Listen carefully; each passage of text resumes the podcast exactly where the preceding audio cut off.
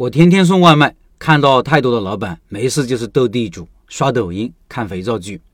这是社群里一位老板说的一个感触。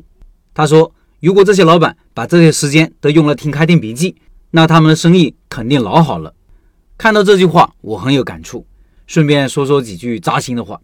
我发现，越是底层，越是穷，越是没有多少教育经历的人，越是不爱思考，越不爱学习，越是看不到知识的重要性。你说他很忙嘛？但其实每天有大把的时间在玩游戏，在追剧，在刷抖音，在打牌、打麻将等等。但就是不愿意分出一点点时间来思考真正的问题，来看一篇有用的文章，看一本有用的书，进行有价值的讨论，或者陪陪孩子，帮助孩子，教育孩子，任凭孩子野蛮成长。社会的运行机制是一步步在淘汰人的，从初中升高中就正式开始了。学校教育进行第一遍筛选，让一部分人进入到不一样的世界，留下的人其实还有很多机会的，但这个时候要靠你高度自觉的自我学习、自我成长。理论上讲，你第一阶段落后了，后面应该发愤图强才对，但实际情况往往相反，走在前面的人越来越努力，除了本职工作，业余时间也埋头苦干；走在后面的人越来越懒散，除了娱乐还是娱乐。我并不反对娱乐和放松，我只是觉得可以分出娱乐时间的五分之一来干点正事。也许有人会说，我有我的生活方式，管我呢？确实没错，每个人都有选择自己生活的权利。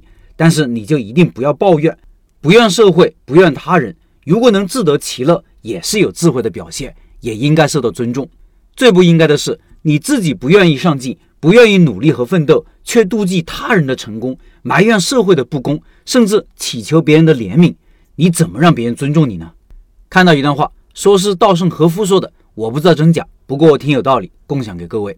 他是这么说的：大多数人对吃苦的含义可能理解的太肤浅，穷并不是吃苦，穷就是穷，吃苦不是忍受贫穷的能力，吃苦的本质是长时间为了某个目标而聚焦的能力。